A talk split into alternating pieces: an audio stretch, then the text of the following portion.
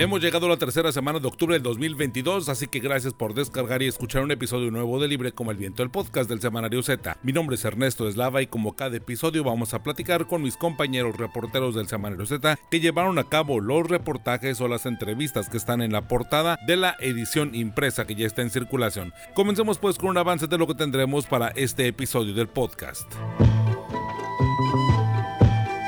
Mantente informado en el Semanario Z y súmate a nuestras redes sociales. En Facebook nos encuentras como Semanario Z, en Twitter como arroba Z Tijuana, en Instagram como arroba Z Tijuana y en TikTok como Semanario Z también. Visita ztijuana.com.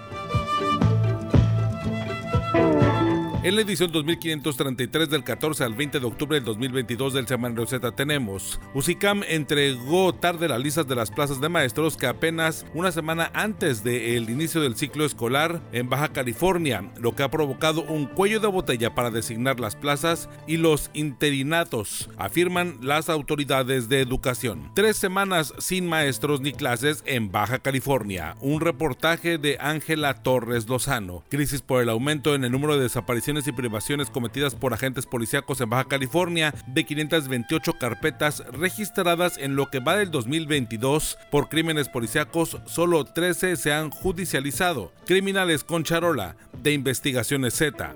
A las proyecciones económicas adversas para 2023 se suma la incertidumbre que genera el gobierno del presidente Andrés Manuel López Obrador a inversionistas que podrían financiar el proyecto más eh, grande que se puede registrar en el puerto de Ensenada. En crisis, gobierno revive Puerto Colonet, un trabajo de mi compañera Julieta Aragón. También en los últimos dos años se han registrado hechos violentos relacionados con la invasión de terrenos en el polígono de la familia Beltrán Valverde en Ensenada. Incendios, amenazas y homicidios siguen impunes. Asesinan a abogado defensor del Aguajito. Un reportaje de mi compañera Lorena Lamas.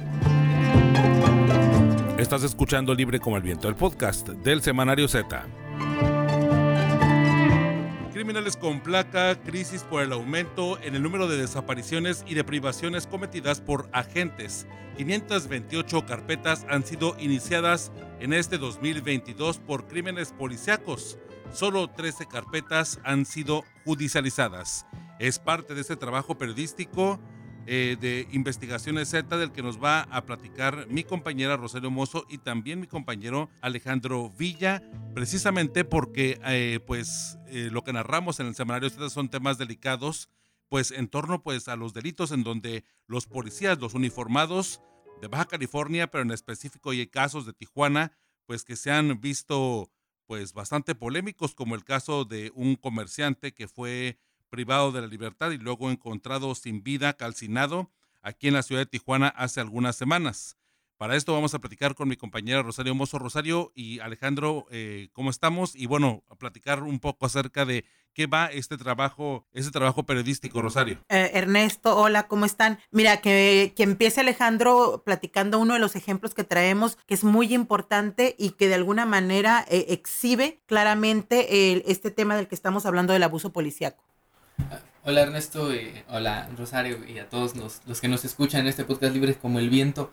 Pues otro caso, otro caso más de abuso policial en Tijuana. Ahora le toca el turno a la Fuerza Estatal de Seguridad Ciudadana, esta dependencia de seguridad por parte del gobierno del estado, la Secretaría de Seguridad del gobierno del estado. Es un ciudadano que en cuatro ocasiones, en diferentes años y temporalidades, ha sido detenido, extorsionado y amenazado por integrantes de lo que era antes la policía estatal y ahora pues ha llevado el nombre de la Fuerza Estatal de Seguridad. En, este, en este proceso pues él ha presentado cuatro denuncias por las agresiones y como algunos de los casos que ya hemos documentado y que creo que eh, Rosario va a mencionar más adelante, eh, pues están en la impunidad. Hablamos de casos de eh, él empezó siendo víctima de estos eh, uniformados desde 2015 fue cuando empezó a tener percances por la forma en la que vestía, por el tipo de automóvil que, traía, pues fue eh, víctima de extorsión en varias ocasiones. La primera, que es como de las más delicadas, llegaron a su domicilio, eh, entraron a la fuerza, hicieron como un operativo para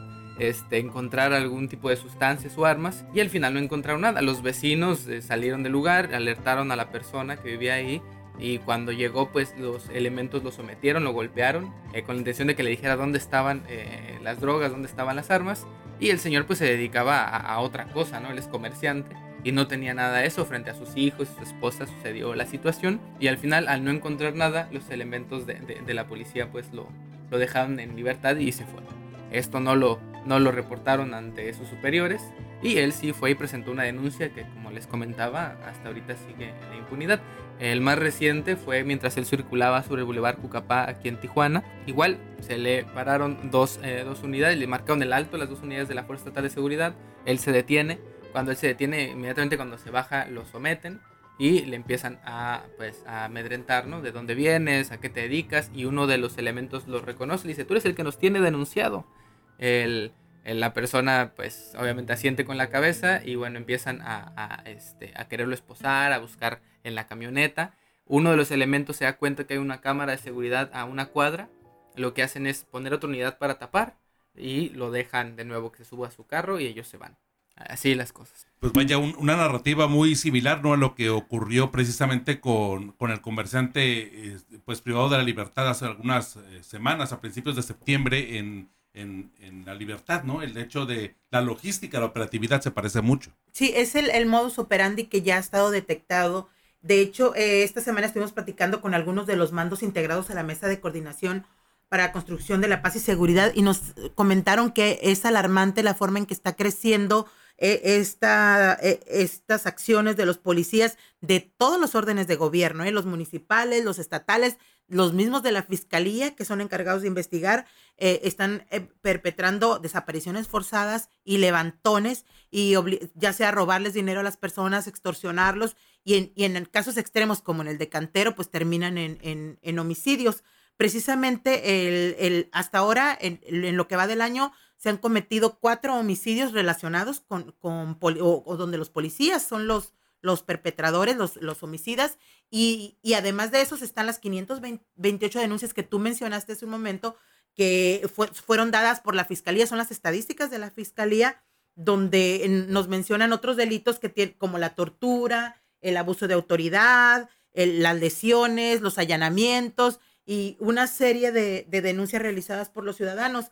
El, la mayoría son de abuso de autoridad, representan el 61%, esos son 265 y el siguiente porcentaje son las de tortura. Y ahí en estas de tortura hay 29 contra la, la fuerza estatal, 140 contra los policías municipales de los seis ayuntamientos y hay otras 40 casos contra los, los elementos de la Fiscalía del Estado y 79 donde la víctima no ha podido identificar cuál es la autoridad que ingresó o que los está agrediendo. Eh, entonces aquí lo más importante es lo que mencionaste también al principio, Ernesto.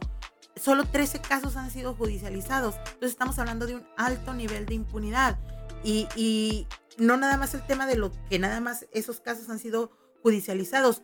Otras carpetas, de esas 500, poco más de 500 eh, carpetas, 188 casos están clasificadas como determinadas. Esto quiere decir que o la fiscalía no encontró elementos suficientes para vincular y la dio por terminado, o sobreseyeron, que es prácticamente lo mismo, o eh, eh, están en espera de alguna otra figura jurídica que les permita no avanzar. Estas prácticamente se congelaron. Estamos hablando que estas 188 carpetas están congeladas.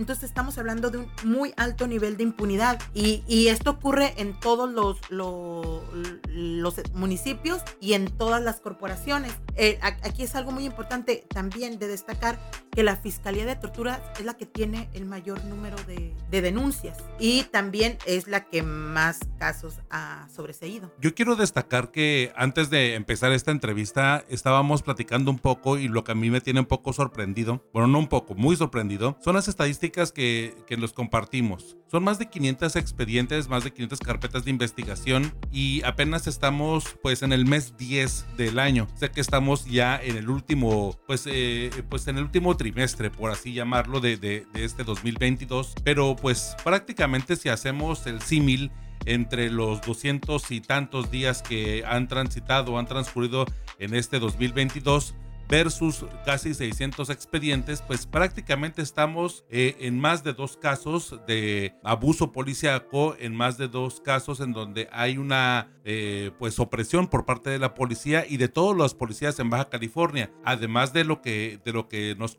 comentábamos aquí, Rosario, el asunto de que Baja California tiene la mayor incidencia de denuncia o una de las mayores incidencias de denuncia ciudadana en torno a estos casos y que me parece que es también pues alarmante que a pesar de tener prácticamente dos casos por día, aún así estamos, eso podría ser prácticamente el 20-25% de lo que realmente ocurre cada 24 horas en Baja California. La cifra negra de Baja California es más o menos de, del 80%. Eso significa que los casos no denunciados son más de 4 mil. Y eso significaría también o se traduciría en que el abuso policíaco podría alcanzar los, los mil cometidos en menos de un año. Hijo, la verdad, eh, bastante lamentable y es un, es un hecho que van a poder encontrar aquí en el Semanario Z como titular. En verdad, no se lo pierdan. Sé que aquí Alejandro Villas, ustedes eh, en nuestro sitio, en nuestro renovado sitio ztijuana.com pueden encontrar ahí en el buscador a Alejandro Villa los trabajos que ha desarrollado precisamente en torno a denuncias de ciudadanos que son víctimas de abuso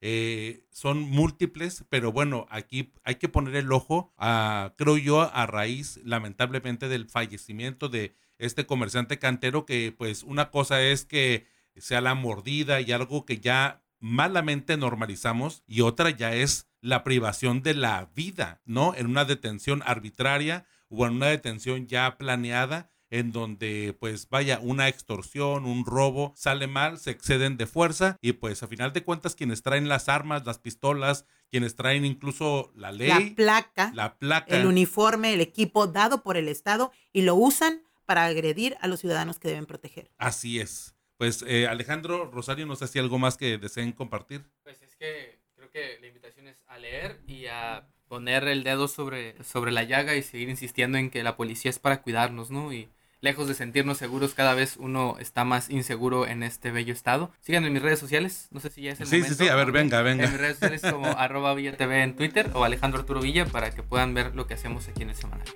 Perfecto, muchísimas gracias. Y denuncien. Yo creo que más allá sea el, delito que estén cometiendo en su contra, denuncien. Muchísimas gracias y bueno, leemos este reportaje del semanario Z que se titula Criminales con placa, pues este caso o estos casos lamentables y pues hay que ponerles foco y hay que poner pues eh, incluso presión a las autoridades para evitar o para poder prevenir este tipo de casos. Muchísimas gracias Rosario y Alejandro. Nos escuchamos la próxima semana. ¿Ya tienes tu Z? Recuerda que cada viernes puedes encontrar la edición impresa de nuestro semanario con los voceadores. Z, libre como el viento. Hace algunos números en el semanario Z hablamos en Investigaciones Z sobre los homicidios en contra de abogados aquí en Baja California, en específico de los hechos que se han registrado en Mexicali. En esta ocasión también de un trabajo de Investigaciones Z vamos a platicar con mi compañera Norela Lamas de el titular que se encuentra en el semanario Z en la edición que ya está en circulación ubicada en la página 22. Asesinan a abogado defensor de El Aguajito. Lorena, platícanos de este hecho que digo, lamentable. Sí, Ernesto, hola, muy buenos días a todos. Pues comentarte que alrededor de este fenómeno de asalto o lo que son las invasiones en Ensenada, o, pues, es un fenómeno en todo Baja California, hay una característica muy específica en lo que se conoce como la zona del aguajito, aquí en Ensenada. ¿Por qué? Porque hace alrededor de dos años que comenzaron las primeras, los primeros rumores eh, respecto a que un grupo de personas llegó a, este, a estos terrenos que son alrededor de 42 a 80 hectáreas y llegaron a invadir a la familia Beltrán Valverde. Eh, eh, en un inicio, pues fue solamente como una situación o un conflicto de invasión que se fue convirtiendo en, en, un problema social que ha generado muchísima violencia, Ernesto, alrededor de esta situación. En el reportaje que publicamos esta semana hablamos cómo este, hay en esa zona amenazas de muerte, homicidios, incendios, incendio de las oficinas del INDIVI en Ensenada, incendio de un abogado y exdiputado Abraham Correa. Todas estas situaciones se han generado a raíz, repito, de estas invasiones. Bueno, hace unas semanas que tuvimos oportunidad de entrevistar a la familia Beltrán, estuvieron sus representantes legales. Entre ellos estuvo el abogado Antonio Sánchez Sánchez de 31 años de edad, quien colaboraba en la defensa legal de estas personas y quien el domingo pasado fue acribillado en la puerta de su domicilio. En el reportaje les damos datos de cómo este, este cúmulo de, problemas sociales, este, pues ahora eh, deriva en el, en el asesinato. Quiero aclarar que no hay una línea de investigación directa o que eh, su muerte esté ligada estrechamente con el tema del aguaquito.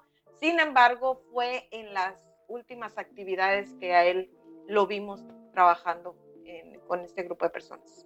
Sí, porque una de las dudas, o para poder en contexto, este trabajo del aguajito, ¿a qué nos referimos eh, eh, y dónde se ubica el aguajito?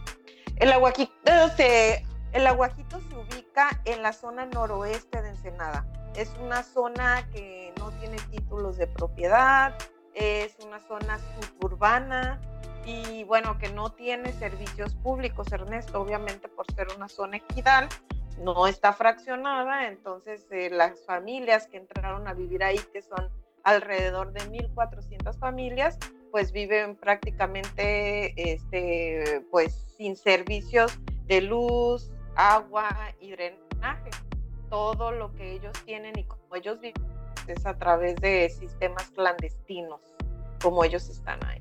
Claro, y bueno, aparte que es un abogado más, ¿no? Y que lo hemos abordado aquí en el Semanario Z, el hecho de que estén eh, privando de la vida y que estén afectando a abogados aquí en Tijuana. Recuerdo que hace prácticamente unas ocho o nueve semanas habría eh, una serie de manifestaciones precisamente por el asesinato de un abogado muy cerca de los juzgados, que creo yo que ha sido el más reciente y, fuerte o que ha de alguna manera conmocionado a el gremio de los defensores precisamente por un ataque en contra de un abogado y bueno que las investigaciones pues siempre se tornan un poco lentas de cualquier forma en cualquier tipo de homicidio pero bueno aquí cuando se habla acerca de abogados bueno siempre eh, hay una hay un sector de la población que sí empieza a levantar la voz y que no tardará mucho en que bueno este tipo de situaciones pueda incluso impactar a la sociedad organizada para poder hacer pronunciamientos Lorena. Sí comentarte que en los últimos cinco años los homicidios de abogados eh, que nosotros hemos documentado, abogados reconocidos o que han formado parte de alguna organización. Hemos documentado al menos ocho con este nueve casos desde el 2017, desde eh, el asunto de Jaime Palafox Toscano, que fue en febrero del 2017. Eh, también tenemos el del abogado Rubén Areníbar, que era expresidente del Colegio de Abogados. Y, como así te repito, ha habido otros casos que hasta el momento no se tiene ningún resultado de las investigaciones, no hay, no hay órdenes de aprehensión giradas. Todos los homicidios de los abogados o de los litigantes, por lo menos en el caso de Ensenada, han quedado hasta el momento en la impunidad y pues aquí se suma otro más a esta lista, Ernesto pues leemos este caso, leemos de qué va precisamente ese trabajo periodístico en torno pues a este eh, homicidio que pues hay que poner atención en, en, la situación de cómo es que se desarrollan las investigaciones de los ataques y de los homicidios en contra de abogados, porque también, además de los homicidios, pues también se suman una serie de ataques y a lo mejor denuncias, movilizaciones que están exigiendo pues mayor seguridad para toda la ciudadanía. Pero bueno, ahora vemos, eh, al menos en este número del Semanario Z, que este sector profesionista está, bueno, pues de alguna forma siendo vulnerado, ¿no? De su integridad y de sus, eh, pues, eh, libertades, digo, a final de cuentas es algo que hay que ver. Lorena Lamas, muchísimas gracias. Tus redes sociales para mantenernos en comunicación, Lorena. Muchas gracias, Ernesto. Sí, también los invitamos a que los me sigan en mi página personal de Twitter, donde compartimos toda la información. a Lorena Lamas BC, ahí pueden encontrar más datos sobre esta investigación. Ernesto, y comentarles que también ahí van a encontrar toda la cronología de hechos violentos que hay alrededor de este conflicto, al igual que la cronología de homicidios que se han dado en contra de abogados eh, litigantes aquí en Ensenada. Muchas gracias y los invitamos a leer esta edición. Gracias Lorena y bueno, estamos en contacto. Cada viernes por la tarde puedes descargar un episodio nuevo de Libre como el Viento, el podcast del Semanario Z. Recuerda, encuéntranos en Spotify, Google Podcast o en iTunes. Suscríbete y no te pierdas. Libre como el Viento, el podcast del Semanario Z. En crisis, gobierno revive el puerto Punta Colonet. Está ubicado en la página 10. Es como titular del semanario Z que ya se encuentra en circulación. Para hablar de este tema, mi compañera Julieta Aragón nos va a platicar acerca de cómo se va a retomar este proyecto que se ha acariciado por diferentes administraciones estatales y que de nueva cuenta pues cubre o está dentro de los planes de la administración gubernamental en Baja California. Eh, Julieta, platícanos un poco acerca de cómo se va a retomar este proyecto del puerto que podría pues eh, multiplicar las conexiones que tiene Baja California para el tema pues básicamente de eh, intercambio de mercancías. Hola Ernesto, gusto saludarte a ti al auditorio. Eh, pues sí, fíjate que la Administración de Marina del Pilar Ávila Olmeda se propone revivir el proyecto del puerto Punta Colonet o también conocido como Bahía Colonet. Una década después de que la administración del expresidente, bueno, del ahora expresidente Felipe Calderón canceló la licitación para su construcción y operación debido a la crisis financiera de 2009, que disminuyó los volúmenes de carga de mercancías y provocó altas tasas de interés que aumentaron los costos de inversión privada. A esto se sumó la complejidad de elegir un sitio de cruce de trenes en la frontera de Estados Unidos, poniendo en peligro la rentabilidad del proyecto ferroviario. Nosotros platicamos con el actual secretario de Economía e Innovación, Kurt Morales, bueno, preguntándole eh, cómo se prevé que influya una recesión económica global en ciernes o bien proyectada para 2023. Y él, bueno, nos comentó que la recesión eh, se ha pronosticado desde, hace mucho tiempo y que él lo único que ve es que cada vez llegan más empresas a Baja California. Eh, afirmó que el proyecto pues no busca competir contra los puertos de Long Beach en California ni contra Lázaro Cárdenas en Michoacán, sino que pretende formar parte de un mundo o, de crear más logística en el mundo. Eh, nos comentó también que se ha platicado con la empresa SA Marine norteamericana, así como la empresa que administra el puerto de Hamburgo, Alemania. Hay que recordar pues que fueron recientemente a la gira eh, por Europa.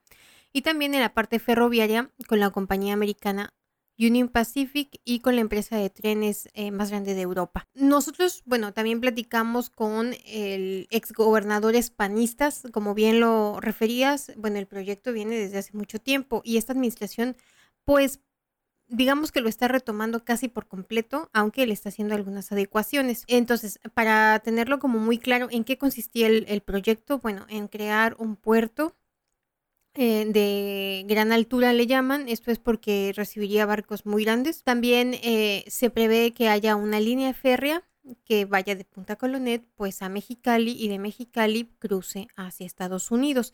En el punto, bueno, en el proyecto original digamos, de las administraciones panistas o impulsado por las administraciones panistas, se preveía que la mercancía que llegara de Asia y tuviera destino a, con el este de Estados Unidos, pues tuviera este flujo, ¿no? O, entrara por este puerto. Mm, un tema que, también nos refirieron es que, eh, bueno, cuando llega la, que cuando llega la, la, crisis de 2009, pues se observó como ya apuntaba una disminución en el flujo de mercancías y eso pues hizo, mm, pues de alguna manera, em, que se perdiera el interés del proyecto. Ahora bien, actualmente eh, pues está trabajando en un proyecto ejecutivo o anteproyecto primero ejecutivo eh, para poder lograr una mm, em, asignación de parte de la Secretaría de Marina a una empresa del gobierno del estado que como recordaremos en eh, septiembre pasado pues el Congreso aprobó que se creara. platicamos como te decía, con los exgobernadores panistas, eh, Rufo, bueno, Ernesto Rufo Apple, quien, eh, bueno, él decía, él, él, nos comentaba que eh, descartaba por completo que el consorcio que él representaba en aquel entonces, que era eh, Puerto Coloné de Infraestructura, y que bueno, mm, ahí tenía un lazo con una empresa japonesa, esté interesado en participar actualmente. Eh, por otro lado, el gobernador panista José Guadalupe Osuna Millán nos comentó que, bueno, sí hay un, hay que recordar que él es economista aparte, que bueno, sí, digamos, eh, un tema que hace complicada la ejecución de este proyecto, que es un mega proyecto, porque además del puerto, lo que te dije, la línea férrea, una carretera que se planea eh, rehabilitar o ampliar, y en el mejor de los casos también otra que se prevé eh, crear, pues hay que hacer una ciudad para los trabajadores y hay que... Sí, prácticamente los servicios. O sea, los servicios, o sea, es, es como hacer una ciudad de nada, ¿no? O, de un poblado pues muy pequeño. Eh, y también hay la posibilidad o se plantea que haya pues un parque industrial pues que también tenga conexión o, pues razón de ser digamos que sea razón en parte razón de ser de este flujo de mercancías entonces es un mega proyecto que requiere una enorme em, cantidad de inversión y bueno eh, el, para terminar este comentario, el exgobernador Osuna Millán nos decía que, bueno, sí, por un lado, la parte económica, las altas tasas de interés, eh, la alta inflación y pues el, el crecimiento más bajo que esperan em, especialistas en torno a la economía global, harán, digamos, pues complicado, ¿no? Que se pueda lograr. A su favor también está el hecho de que eh, pues esta política comercial que tiene China y Estados Unidos y esta, digamos, eh, razones geopolíticas que pudieran ayudar a que el puerto pues se pueda crear. A lo mejor económicas está complicado por la situación en general global, pero en cuestiones geopolíticas le ayuda. Em, también eh, para un poco delinear cómo se está planteando el proyecto. Platicamos con el titular de SIDURT, eh, Arturo Espinosa Jaramillo, quien él, bueno, nos comentaba esto que te decía de la carretera, que en el plan original, digamos, en el formato original, pues no estaba contemplada la ampliación carretera, sino la vía férrea. Bueno, y también la contemplan actualmente, ¿no? Pero, digamos, hay esa pequeña diferencia de la ampliación de la carretera. Eh, nos comentaba que las, bueno, hay que recordar que en un decreto federal de 2006, ya eh, firmado por Vicente Fox, eh, se, digamos, delimitaba el puerto o el área que ocuparía el puerto. Y esta consiste en una superficie de 2.769 hectáreas, 83 de dominio público y 2.686 de agua de mar. Es decir, pues prácticamente toda la zona eh, delimitada en Punta Colonet está pues en el, en el mar, no tanto en tierra, ¿no? Eh, él decía que, bueno, en primera, una primera fase del, puerto podría tener una capacidad de un millón de contenedores y que requeriría una inversión de entre mil y mil quinientos millones de dólares. Están conscientes que hay pues todavía pues un reto en materia de infraestructura, lo que decías de agua, eh, de los servicios. Sí, de los servicios. Eh, dijo que se irán solventando. Estiman que la CEMAR pueda darle al gobierno, bueno, a esta empresa eh, estatal, la asignación del puerto de entre 10 y 12 meses. Aunque, eh, pues ahí hay un punto que, también lo, lo, apuntó en el sentido de que tienen que hacer un estudio ambiental en tierra y mar y que eso llevaría más de un año. Pero están platicando con CEMAR a ver si es posible de que tal vez el proyecto tenga más avances y puedan darles así que a lo mejor no terminado, pero con avances, puedan, terminar, eh, puedan darle esa concesión para que entonces el gobierno del estado haga la licitación de las empresas que buscarían hacer el puerto. Sí, y poder ir como avanzando o haciéndolo en, fases. Eh, muy interesante lo que, lo que comentas, Julieta, porque sí, lo que se proyectaba, yo recuerdo que en los eh, sexenios, por ejemplo, de, de el Ordui, de también de, de Osuna Millán, eh, que creo que fue donde más se avanzó y que había un delegado y había pues personajes que estaban llevando eh, como la titularidad del proyecto o del anteproyecto. Eh, siento que pudiera ser pues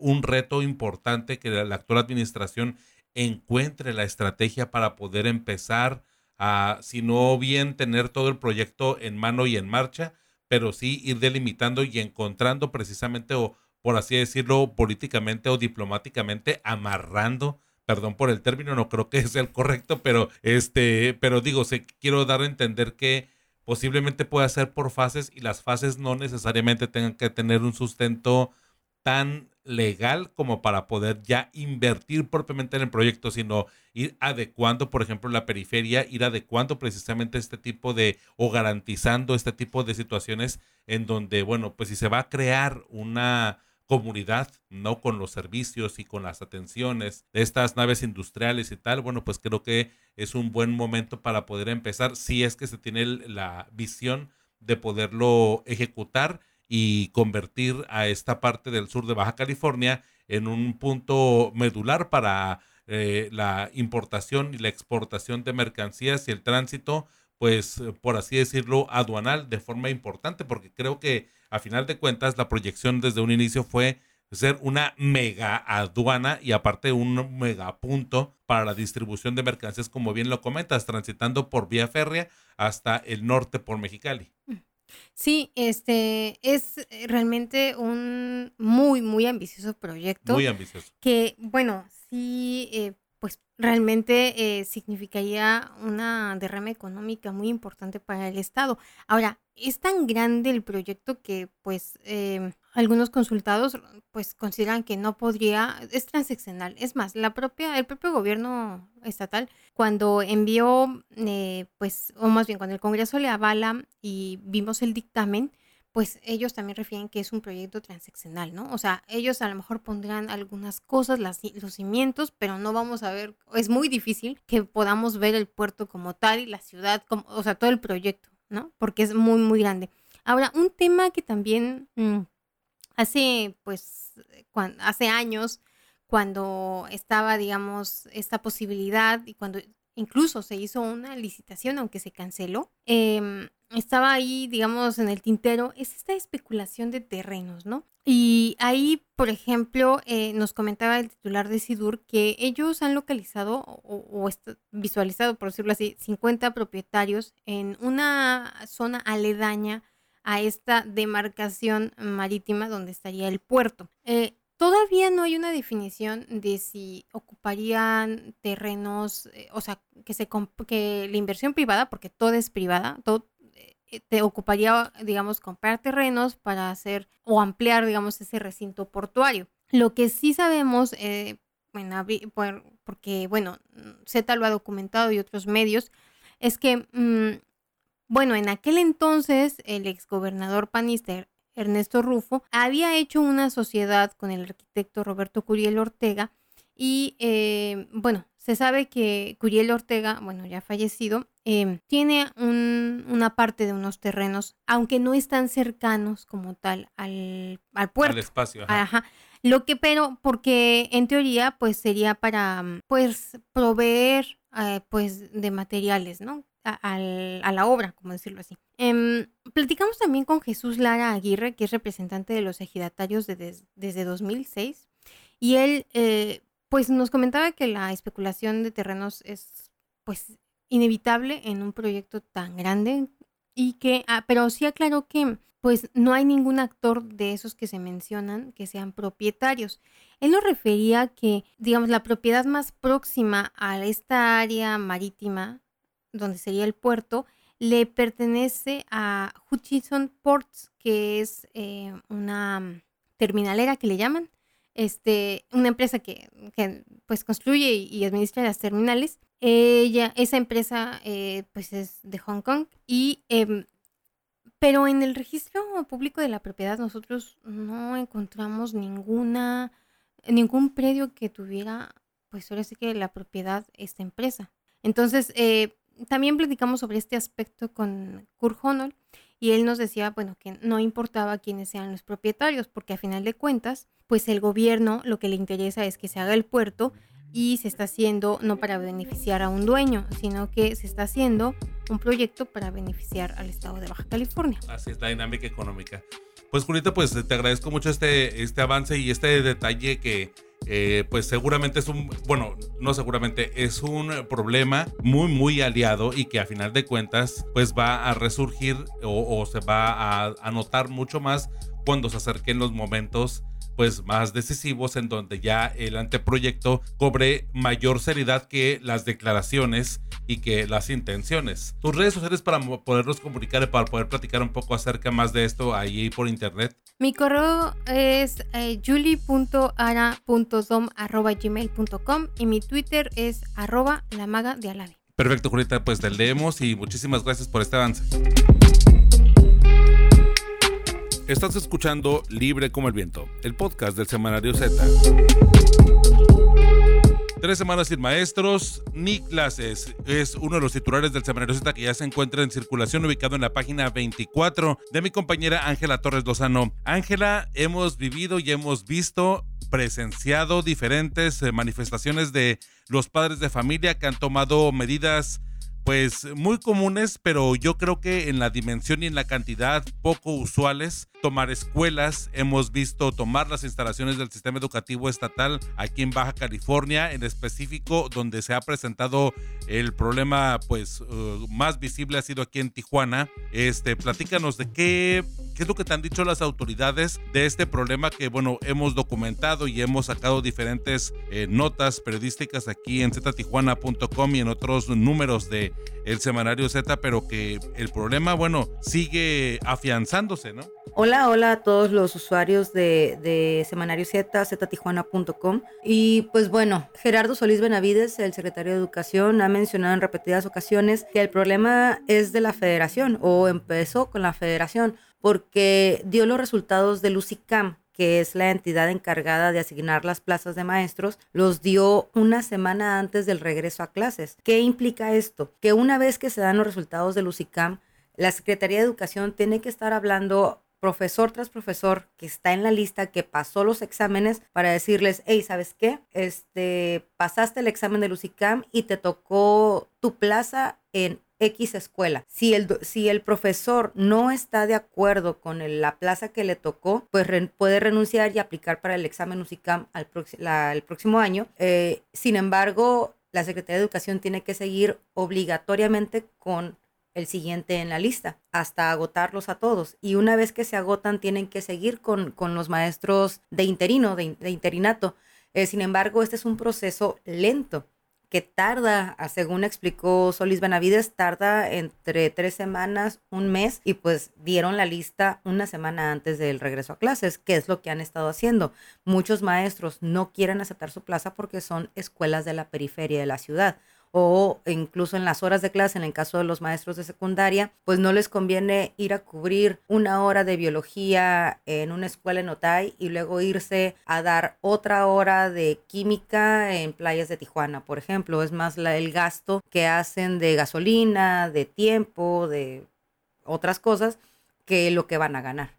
Entonces, eh, según eh, las autoridades educativas estatales, a partir de ahí comenzó el rezago. El punto es de que ya eh, las clases empezaron el 29 de agosto, estamos a mediados de octubre, ya van seis semanas de clases presenciales y pues los niños, alrededor de 5 mil niños entre de primaria y secundaria, pues siguen sin clases. Aparte, quiero como destacar que el secretario de pronto como que no las cifras no las tiene tan en claro. Eh, y durante el transcurso de estos, pues de estas semanas y de estas manifestaciones hemos visto cómo los padres de familia exigen y de pronto los delegados tampoco, ¿no? Como que de plano creo que sí se les desbordó. Hubo un momento, recuerdo que hace unas dos semanas aproximadamente o tres semanas, en el sistema educativo estatal aquí en Tijuana, se les juntaron las manifestaciones. Hubo de pronto cinco escuelas que estaban, o cinco eh, padres, bueno, cinco grupos de padres de familia de escuelas diferentes que llegaron a exigir el mismo problema. Y el tema es que no hay una respuesta con una claridad o una certeza que permita tranquilizar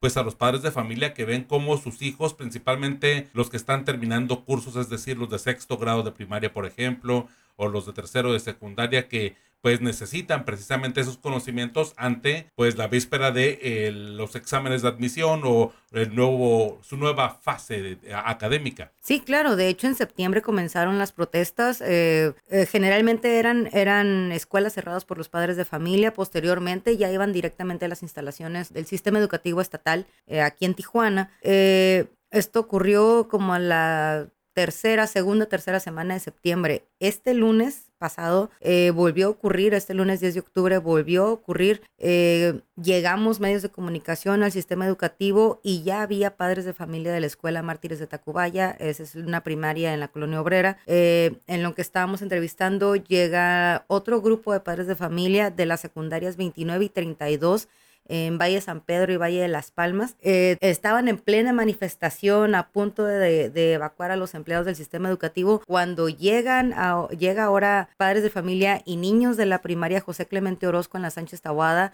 y se juntaron todos. Entonces, ¿qué hicieron? Evacuaron a todos los empleados, eh, entraron los padres de familia a las instalaciones y empezaron a, sacar gente gritándole al delegado Miguel Soto Núñez que, que no había cumplido su palabra, que no ya estaban hartos de dialogar porque todo era diálogo y que no había ninguna solución y que por estar en las periferias y en lugares tan alejados eran los menos em, atendidos, vaya.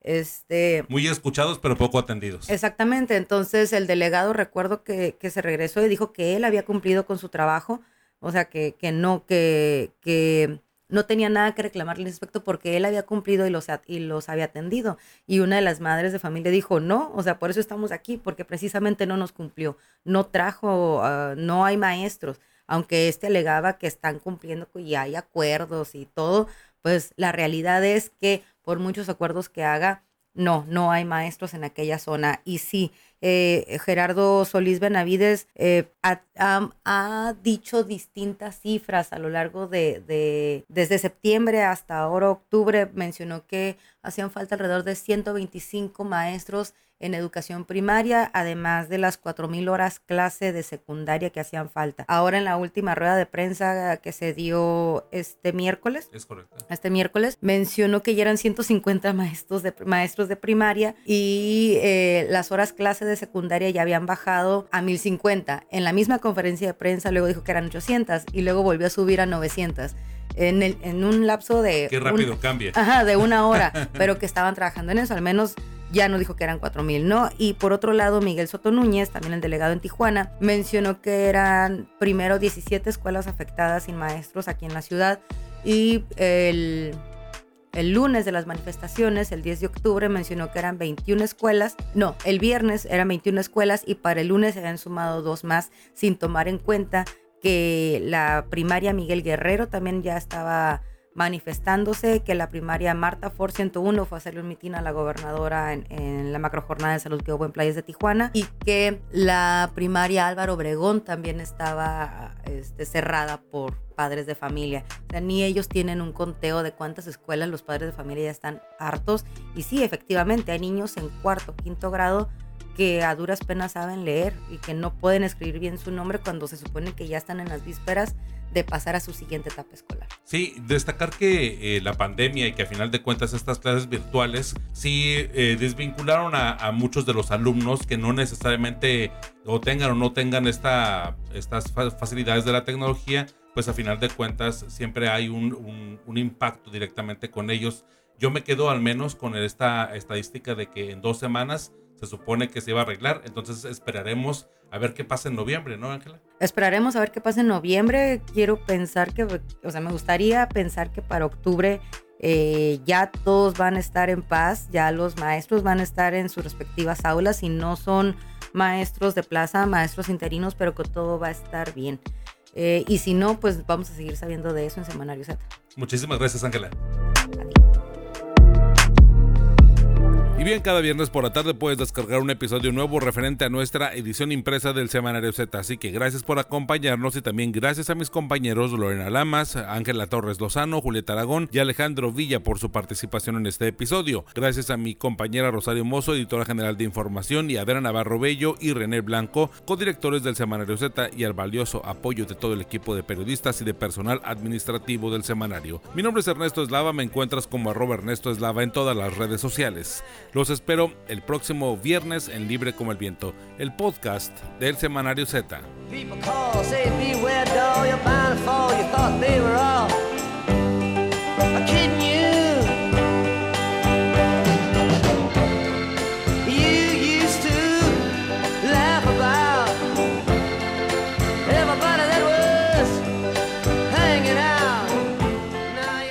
Hace seis años, el 14 de octubre de 2016, la Academia Sueca le concede a Bob Dylan el Premio Nobel de Literatura por crear una expresión poética dentro de la tradición americana de la canción. Aunque tardó un mes en aceptar este reconocimiento, no acudió a Estocolmo para recibir el premio durante la ceremonia. Así que, like a Rolling Stone, es lo que podemos escuchar y como vive Bob Dylan en esta canción que pues nos acompaña en este episodio del podcast. Ya lo saben, cada viernes un nuevo episodio y nosotros nos reencontramos, nos reencontramos el próximo el próximo viernes en un episodio más, en un episodio nuevo de Libre como el viento, el podcast del semanario Z.